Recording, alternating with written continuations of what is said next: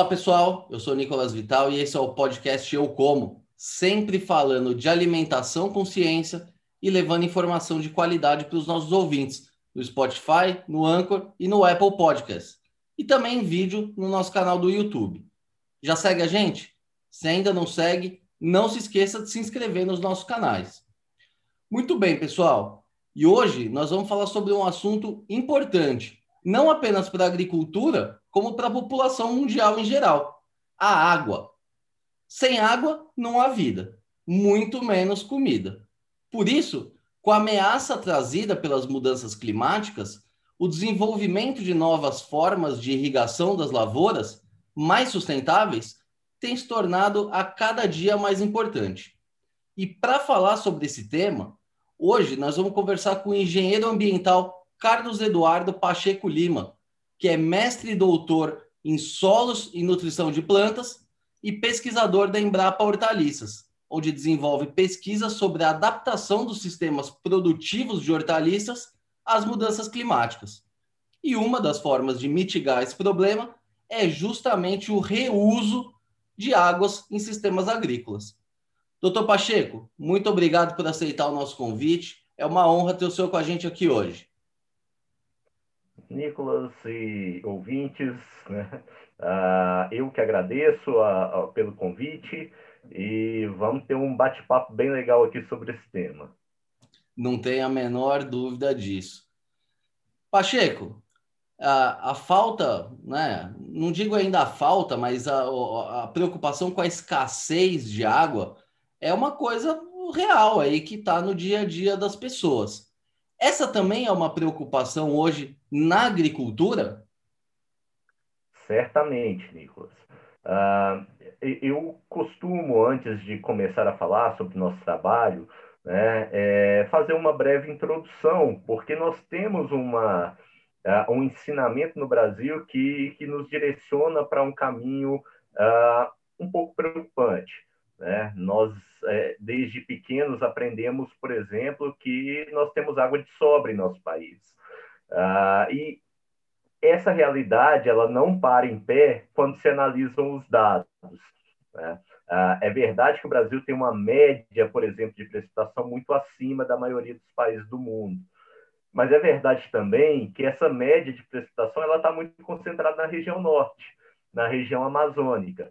Né? Ah, se nós fosse, formos fazer uma estimativa, a região norte ela possui né, cerca de 80% dos recursos hídricos superficiais do Brasil, com 20% da população, enquanto o resto do país né, dispõe de 20% dos recursos hídricos superficiais, com 80% né, da população distribuída por eles. A conta não fecha.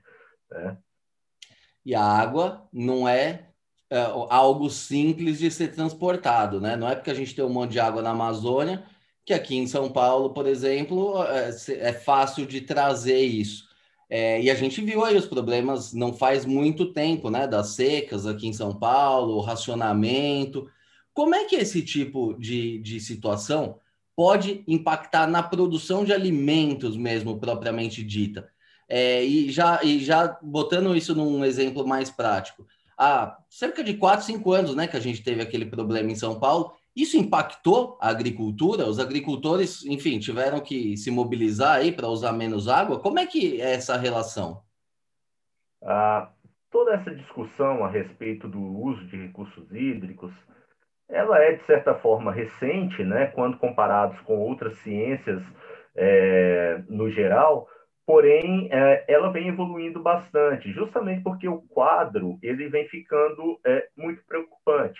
Ah, e esse quadro ele não está relacionado apenas à disponibilidade natural da água, né? mas também aos conflitos existentes entre os múltiplos usos da água.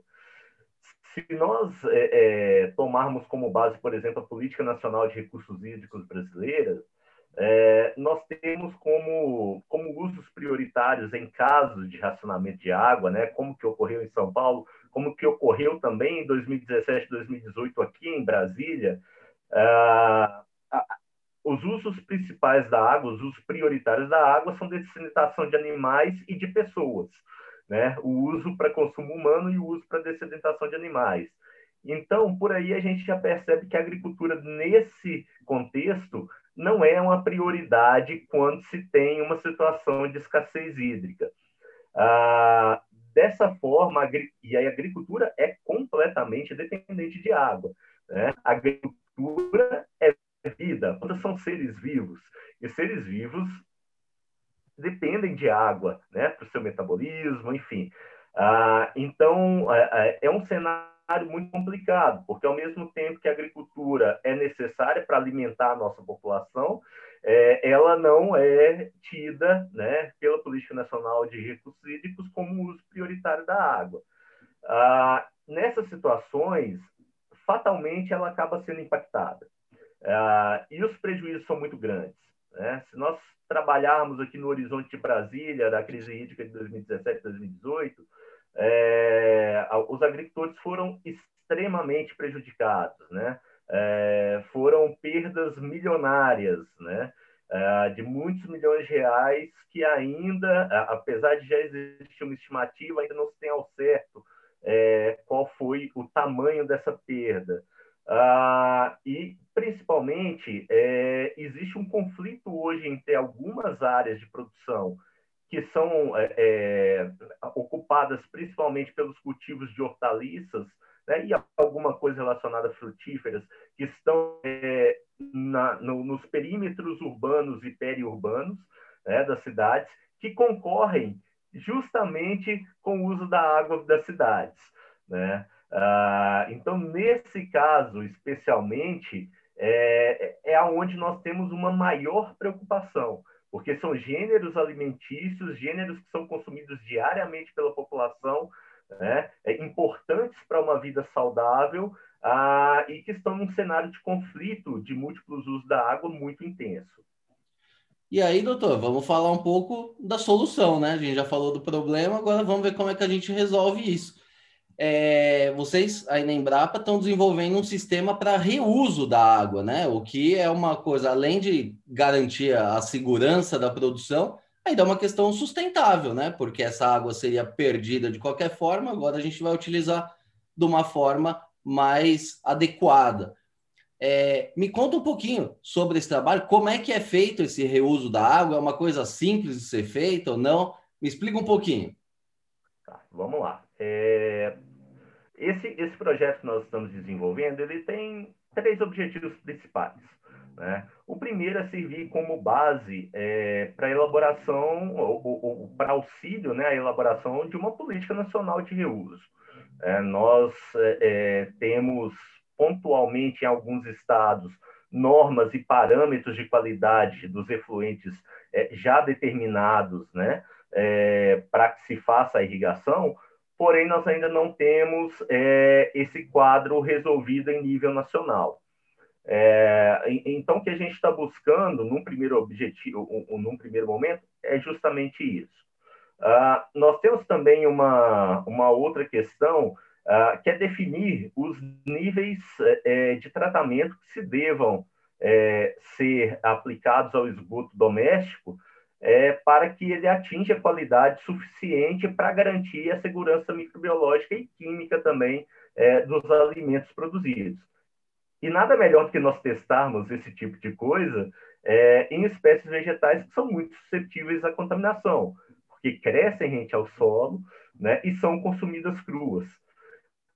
É, esse é o caso, por exemplo, das hortaliças folhosas, que tem sido nosso foco nesse primeiro momento. Tá? Ah, e, um, um, terceiro aspecto que também é importante ah, é que nós estamos desenvolvendo com, de tal forma o sistema que ele possa ser de baixo custo, compacto, é, com, construído com uma, facilmente com materiais de fácil acesso, né, como, por exemplo, caixas de PVC, materiais de construção como brita, areia, né, cloradores é, que se utiliza normalmente para piscina ou para para poço artesiano, né, é, que são de fácil obtenção no mercado, visando o atendimento do que eu entendo hoje ser o principal problema do saneamento básico no Brasil, que é a, interior, a interiorização do saneamento básico, né, principalmente dos sistemas de tratamento de esgoto. Nós temos um quadro relativamente bom é, em grandes e médias cidades. Porém, quando se vai para o interior do país, a gente tem um cenário muito complicado, com baixíssimo nível de tratamento de esgotos e uma alta incidência de doenças de veiculação hídrica associadas a essa baixa é, disponibilidade de sistemas de tratamento. Então, nós estamos desenvolvendo também um modelo de estação de tratamento que atenda a populações né, que hoje são isoladas e não são atendidas pelos sistemas convencionais de tratamento, como comunidades rurais, povos tradicionais, como indígenas, quilombolas, enfim. Ah, e essa, esse modelo de estação que nós estamos desenvolvendo também já visando o reuso, porque aí nós agimos né, é, sobre a incidência das doenças e sobre a melhoria da saúde pública da população, fornecendo hortas, né, muitas vezes, a possibilidade, a oferta de água para se cultivar principalmente hortaliças, que são alimentos nutritivos e poderiam melhorar é, a qualidade nutricional desses povos anteriormente. Então, o senhor já até respondeu em parte a minha próxima pergunta aqui, porque, na verdade, esse sistema não é exclusivamente para o agronegócio, para a produção de vegetais. Isso, na verdade, pode ser uma, uma ferramenta de utilidade pública, né? Você pode usar também em comunidades que hoje não são atendidas. É isso, né? É uma coisa ampla, qualquer um pode usar. É exatamente isso. Uh, esses foram, foi um dos conceitos fundamentais que nós utilizamos né, para, o para o desenvolvimento desse projeto. Uh, veja bem, uh, quando a gente fala em instalar uma estação de tratamento de esgoto numa comunidade como essas, é, o cenário é um pouco mais complicado do que se pensa. Né? As estações convencionais elas demandam operadores, elas demandam né, um certo conhecimento técnico que muitas vezes não, tá, muitas vezes não está disponível naquela comunidade. Ah, então, a ideia por trás disso foi realmente a gente desenvolver uma solução que seja de fácil operação, que seja de fácil instalação, né, para atendimento a esses povos. É claro, né, num primeiro momento, tudo isso feito com suporte da Embrapa. E, doutor, na prática, como é que funciona? Vocês estão desenvolvendo a tecnologia e aí vocês vão transferir isso para as pessoas e cada um monta a sua própria estação é, na, na, na, tua casa, na tua propriedade ou na tua comunidade. É assim que funciona? E como que é, é. isso? É um kit pronto? Vocês dão a receita, o cara vai atrás da matéria-prima? Como é que é a operacionalização disso? É assim que funciona, é, só fazendo um adendo que hoje o nosso sistema ele é um sistema coletivo, né? Ele não é um sistema para ser tratado em nível individual, por exemplo, é, é, numa unidade, né? É, apenas numa fazenda ou numa propriedade rural, mas sim para atender um conjunto de propriedades rurais. Né? Nós temos uma configuração, a configuração principal dele hoje para atendimento a cerca de 500 pessoas, né? Ah, então, a, a, mas a gente, por se tratar de um sistema modular, é possível diminuir ou aumentar né, esse número de pessoas com é, a, a, inclusão de mais ou menos caixas d'água ou tanques né, é, de PVC. Ah, e ah, a gente, num primeiro momento, nós estamos agora procurando locais para validar a tecnologia. Né? Nós hoje temos um protótipo instalado, opera, operando em condições reais na Embrapa Hortaliças, né? Ele trata hoje todo o esgoto produzido pela Embrapa Hortaliças é tratado pelo nosso pelo nosso protótipo e reutilizado para cultivo de alimentos. É, e a ideia é que a partir desse protótipo dos resultados que nós conseguimos nessa primeira fase do projeto, né, que são muito promissores, é, que nós possamos encontrar outras propriedades, outras comunidades que se interessem pela instalação. É, num primeiro momento, a gente é, pretende criar uma série de publicações que orientam esse, os interessados né, na tecnologia é, na instalação. É um, um processo muito simples, é, é um processo que não demanda, por exemplo, obras vultuosas ou coisa do tipo. Né? Um próprio multirão na comunidade consegue instalar esse sistema, desde que haja uma rede de esgoto, obviamente, né? uh, interligando é, é, as casas, né, interligando os esgotos é, produzidos a um, um, local onde vai ser instalada a, a unidade. Uh, então, no, nós, e nós vamos auxiliar, no primeiro momento, também passando passo a passo com contato direto com a equipe, né, é, em Brapa, que desenvolve a tecnologia, né, para que nós possamos transferir essa tecnologia. E aí, é, depois que nós formarmos os multiplicadores, né, denominação que nós damos aqui na, na pesquisa, a coisa flui naturalmente. Né? Ela flui independentemente da interferência ou não da Embrapa. Mas, doutor, essa questão aí do, do encanamento né, da, das casas até chegar na central pode ser um limitador, né? Porque hoje a gente vê essas comunidades não atendidas. Isso eu estou falando das comunidades, né? Que, que, são mais isoladas, que é onde tem o um maior problema, e elas simplesmente não têm um encanamento, né? Então, uh, existe também essa dificuldade de ter o cano de saída ali que leve até o local. Isso está previsto no projeto também, um, enfim, ou isso dependeria do, do Estado fazer essas ligações? É, nós, nós, estamos em contato já com algum, algumas localidades, né? Nosso contato maior é com municípios é, que estão se demonstrando interessados né, em, em, adquirir, em adquirir e instalar né, a tecnologia. Ah, e o que nós temos trabalhado até agora, Nicolas, realmente como um esquema de parceria né? Parceria principalmente com o ente local, principalmente com o município, né? É, para que a gente faça um trabalho conjunto. Nossa função como Embrapa é fornecer todo o subsídio técnico, né, para a instalação é, da, da, da estação ah, e a participação do município, que é a de fornecer toda essa infraestrutura para que o sistema funcione adequadamente. E, doutor, é... existe preconceito em relação a esse sistema? Porque a gente está falando, assim, de uma água de esgoto, né? As pessoas não sabem como que vai ser o tratamento e que vai ser usada diretamente na produção dos alimentos delas. Existe receio por parte das pessoas num primeiro momento em porque, sendo realista, hoje a gente não tem problema de água. Então, uma pessoa pode pensar, não, a hora que a, a, hora que a coisa apertar, a gente vê. Mas, enquanto isso, vamos usando a água, a água que já vem tratada aqui. Existe isso? Ou o pessoal já está entendendo que, que é uma tecnologia, enfim, que, que é tão segura quanto? Isso existe, é, não em relação à tecnologia propriamente dito, mas em relação ao reuso, né, de modo geral. Ah, porém, é, é, é porque a, as pessoas também têm um, um, certo desconhecimento né, do que, na verdade, acontece.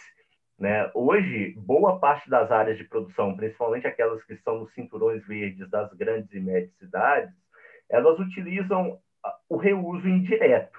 Né? O que, que nós chamamos de reuso indireto? Veja bem, é, eu tenho um rio que corre e passa por diversos municípios.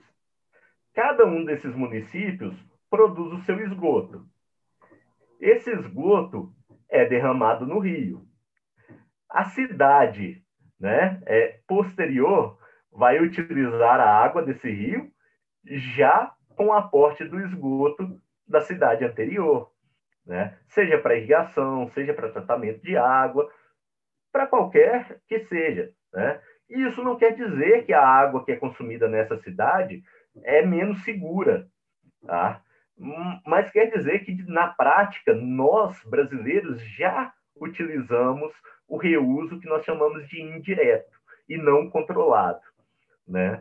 Ah, principalmente para irrigação agrícola, esse não controle é muito maior porque a companhia de abastecimento de água ela tem que fazer toda uma série de análises né, é, que levam à segurança daquela água fornecendo é, para a população. O agricultor não. O agricultor não tem que fazer isso. Né? Ah, quando a gente olha um panorama geral do país, por exemplo, ah, nós temos a, a Resolução CONAMA 357-2005, que além de enquadrar os corpos d'água uh, em diferentes classes de acordo com a qualidade, né? sendo as numerações menores águas de maior qualidade, as numerações maiores águas de pior qualidade, é, ela também indica alguns usos né? É, para corpos d'água é, com o enquadramento XYZ. Quando se fala de hortaliças, mais especificamente, ah, tem que ser utilizados para hortaliças que são consumidas cruas e que crescem rente ao solo, ah, os corpos d'água classe 1. Nós temos a classe que seria a classe 0, que é denominada de classe especial. Né? Essa é, é a melhor né, é, qualidade possível. Nós temos a classe 1, ah, que é um corpo d'água ainda de muita qualidade. Né? A classe 2, uma qualidade moderada. Classe 3 e 4. Né? Ah, as... Oi? A partir de qual que é potável?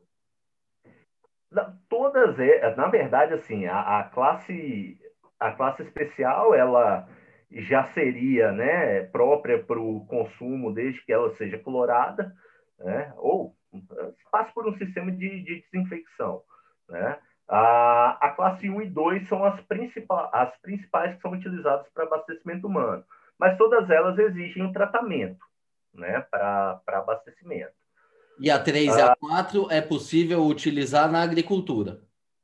É possível utilizar na agricultura. Na verdade, hoje nós já temos, inclusive, técnicas também para utilizar a classe 3, principalmente, a classe 4 nem tanto, né? É, mas existe também, é, para fornecer para abastecimento.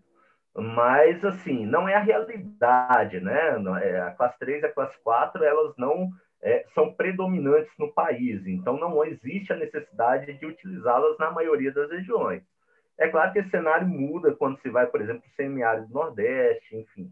Né? É, mas, assim, se a gente for pegar um panorama geral do país, classe 1 e classe 2 são aquelas mais utilizadas para abastecimento humano. Tá? A classe 2, principalmente, porque ela está muito próxima dos grandes centros urbanos.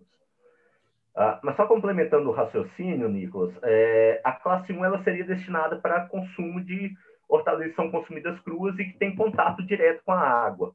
Né? A classe 2 ela é recomendada o seu é recomendado o seu uso é, para aquelas hortaliças que não crescem rente ao solo ou que não têm o seu consumo in natura, né? E que a, cuja água não tem um contato direto né, com, com material que vai ser consumido, por exemplo, tomate, né, que cresce tutorado, enfim.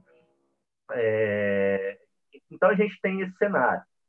Hoje, a qualidade do nosso efluente, né, em termos microbiológicos, ele está saindo melhor do que a classificação da classe 1. Tá?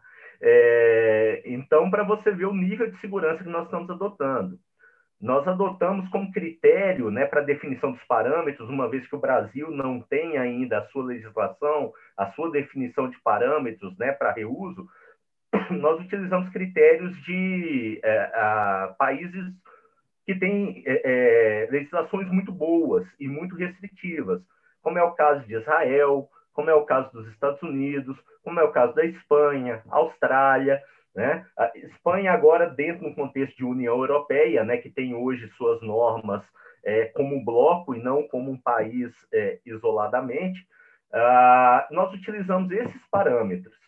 Né? Então, para você ver que realmente a gente está muito preocupado com essa questão da segurança. E quais são os, os materiais utilizados para essa filtragem que vocês, vocês fazem? Você acabou de dizer que, que vocês conseguem tirar uma água melhor do que a classe 1, que já seria é. a melhor. O sistema de, de filtragem de vocês é parecido com o sistema convencional ou tem algo mais? Quais são os produtos utilizados ali para filtragem? Vamos lá, só fazendo um pequeno adendo à sua fala, uh, eu estou falando em, em, nível, em termos microbiológicos.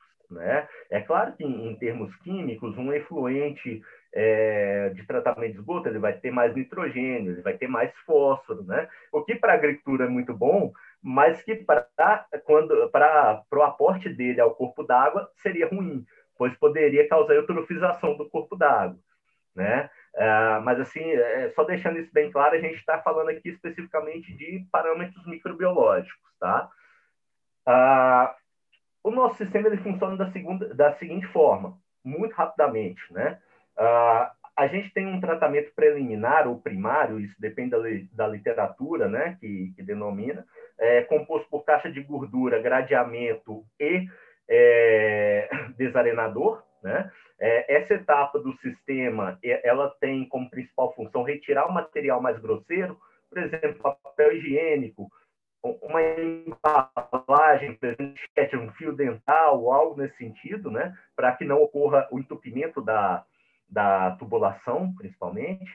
Ah, depois nós entramos para uma segunda fase de tratamento, que nós chamamos de tratamento secundário, ah, que, onde o esgoto passa por um biodigestor. Né? Esse biodigestor ele é preenchido, é, ele, nós trabalhamos muito a questão da, da, da configuração hidráulica dele, né? Ah, então, nós temos um, um, determinado caminho que esse efluente é, percorre que aumenta a eficiência né, do tratamento. É, nós trabalhamos com o tempo de detenção hidráulica, o tempo que o esgoto fica naquele bioreator determinado, né? É, e nós fazemos a inoculação desse tanque é, com um bioinsumo que nós desenvolvemos, né? A, a, equipe de agricultura orgânica desenvolveu na Embrapa Hortaliças, chamado Hortibio. É, em um trabalho que nós fizemos há pouco tempo atrás, é, esse trabalho foi conduzido e liderado pela nossa microbiologista, doutora Mariana Fontinelli.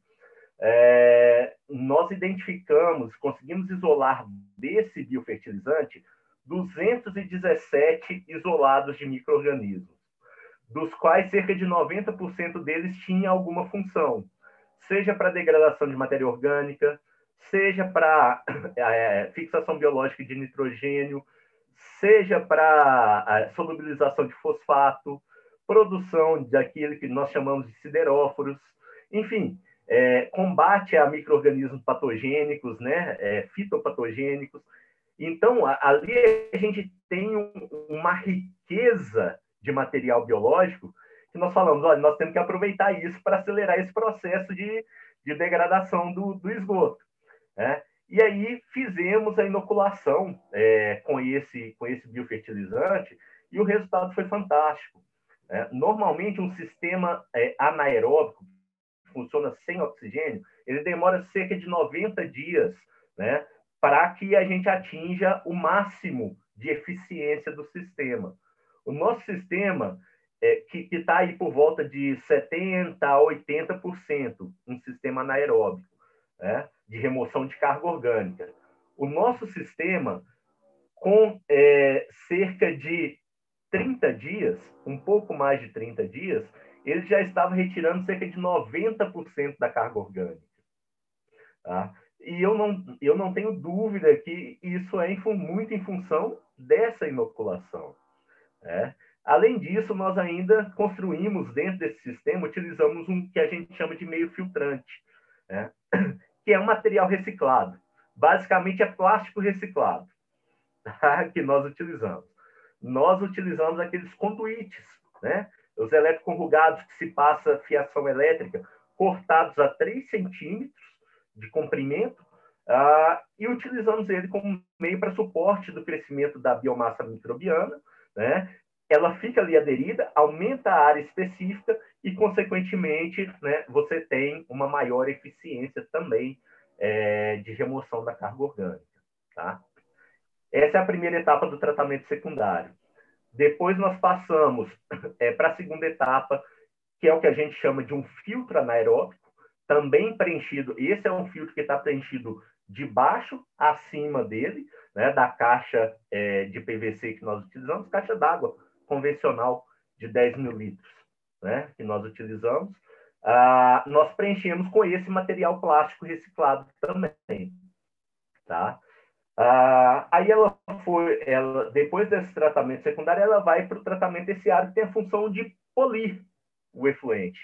No nosso caso, o que a gente quer como polimento é retirar toda e qualquer ameaça microbiológica. Então, nós fizemos um processo de filtração sequencial, uma filtração com brita maior, mais graúda, no primeiro tanque, mas um segundo tanque com brita bem fininha, a brita que nós chamamos de tamanho 1, né? O terceiro tanque, uma, uma areia né, com granulometria média e o quarto tanque uma areia com granulometria fina. Então, uma sequência onde a dificuldade para passagem do, do efluente vai aumentando gradualmente. E, ao final, a gente faz a cloração do, do efluente. É, eu, aqui no meu caso, tenho utilizado, num primeiro momento, cloro de piscina. Né? Ah, posteriormente, eu vou utilizar cloro para poço artesiano, para verificar se tem alguma interferência na qualidade química do efluente, o uso de diferentes produtos. Nossa, fantástico. E, doutor, uma coisa que chamou muito a atenção é que é 100% de aproveitamento, né? Você tem água limpa numa ponta e você tem biofertilizante na outra ponta.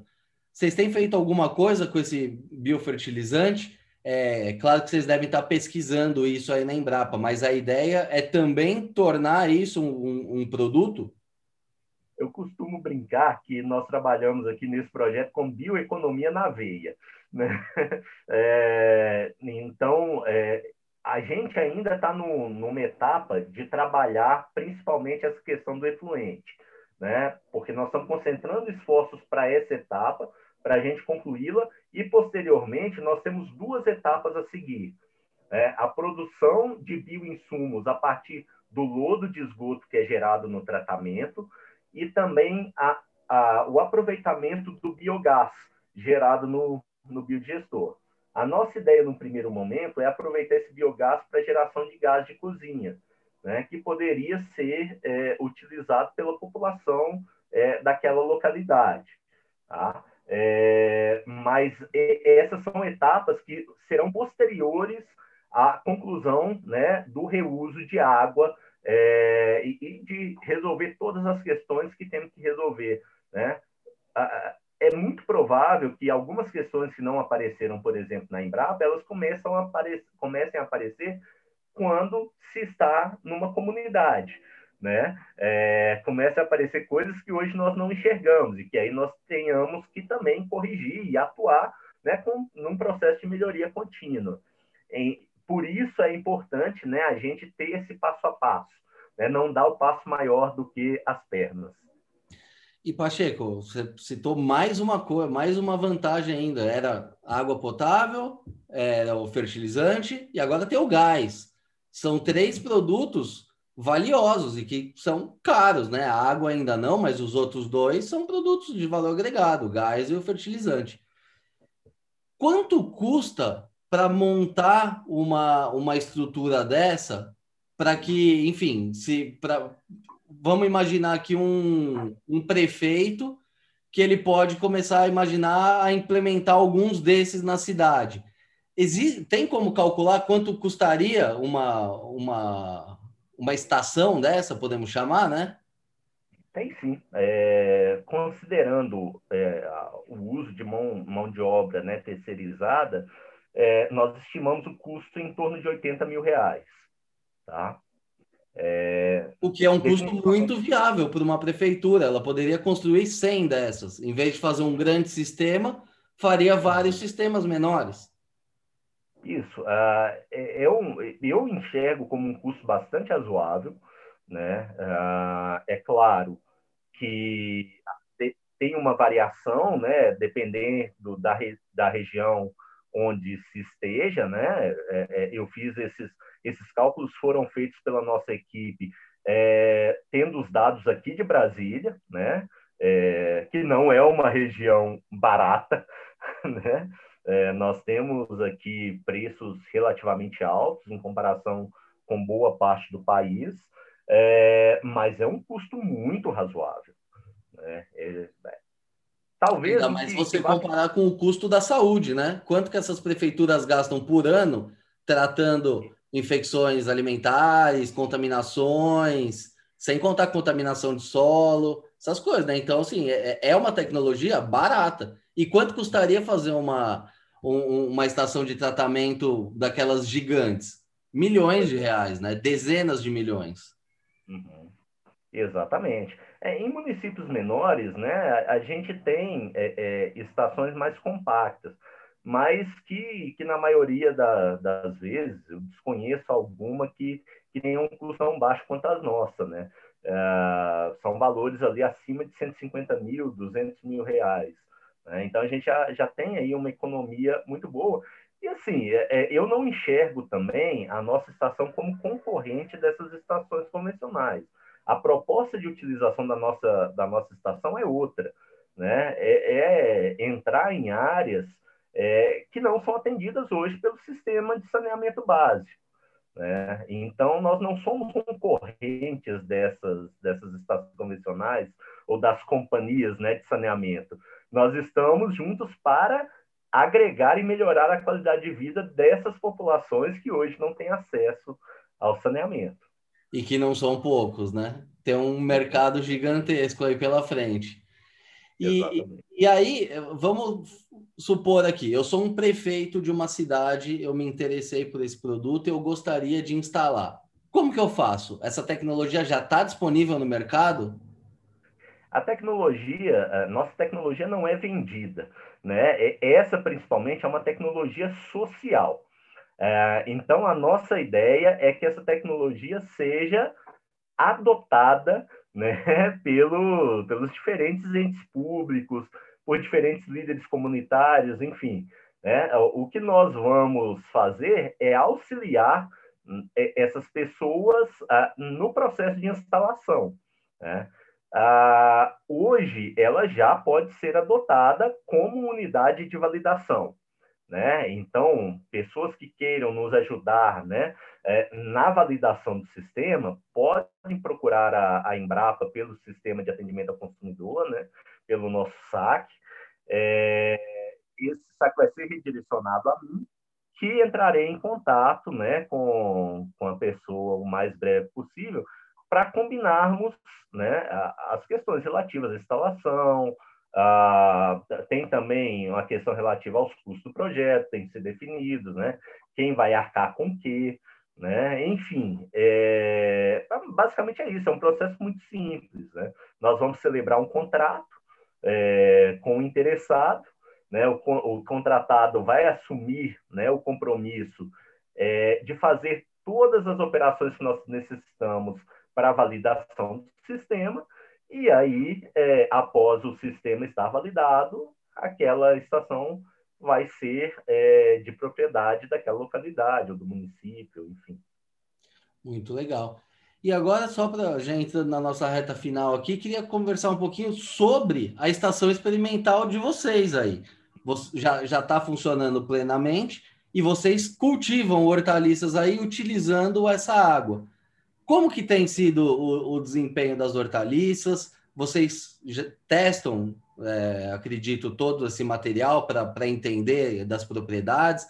Tem uma produtividade maior? Não tem? Me conta um pouquinho da, da experiência prática de vocês aí.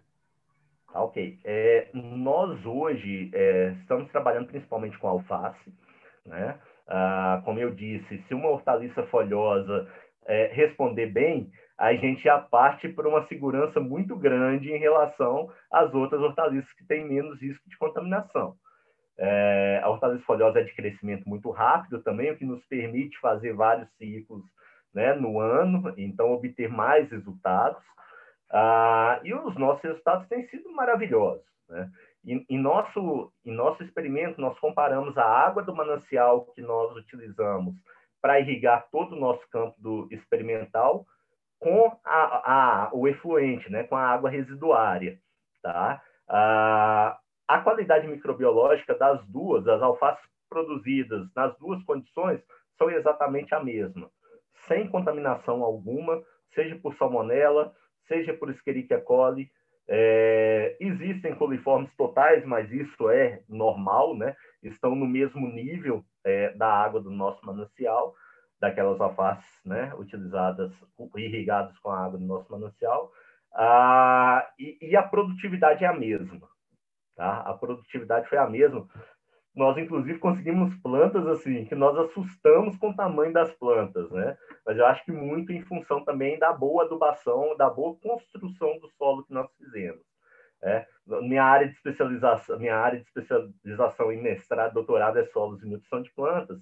Então, anteriormente ao cultivo, né, nós fizemos esse cultivo numa área em que nós utilizamos a terra que nós escavamos para a instalação da, da, da ET.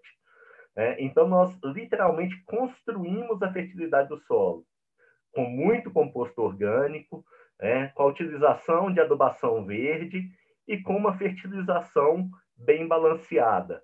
Ah, e nós produzimos plantas aí é, com cerca de 540, 550 gramas cada alface. Foram plantas assim muito grandes, né? Plantas muito bonitas, né? Nós não experimentamos nenhum é, sintoma de deficiência nutricional em nenhum dos tratamentos e o mais importante, eram plantas que atendiam aos padrões definidos para consumo, né? É, nos dois casos. E pode ser usada para hidroponia também essa água? E essa é uma outra, um outro teste que nós devemos começar a fazer a partir desse ano. Nós devemos começar a estudar os sistemas de produção em hidroponia e em aquaponia. Muito bem. Doutor, essa conversa aqui está ótima, mas infelizmente o nosso tempo já está chegando ao fim. Queria te agradecer mais uma vez aqui pela entrevista, foi uma verdadeira aula aqui para mim, certamente para os nossos ouvintes também e que essa ideia aí se propague, né? Que, que a gente consiga resolver o nosso problema de saneamento, ou pelo menos parte dele, através do, de tecnologias desenvolvidas aqui no Brasil pela Embrapa, né? Então, queria agradecer mais uma vez a tua participação. Eu sou eu que agradeço novamente o convite, tá, Nicolas? Me coloca à disposição para outras, outros assuntos, ou até mesmo né, é, para fazermos uma atualização mais à frente né, de como estão correndo as nossas pesquisas com relação ao reuso. Com certeza, estamos à disposição por aqui. Obrigado mais uma vez. Muito obrigado. Muito bem, pessoal. Essa edição do podcast Eu Como vai ficando por aqui. Se gostou da entrevista, não se esqueça de seguir os nossos canais no YouTube, no Spotify ou na sua plataforma de streaming favorita. Aproveite e siga também no Facebook e no Instagram. Lembrando que esse podcast tem o patrocínio da Crop Life Brasil e volta com a sua programação normal na próxima sexta-feira. Por hoje é isso e até a próxima.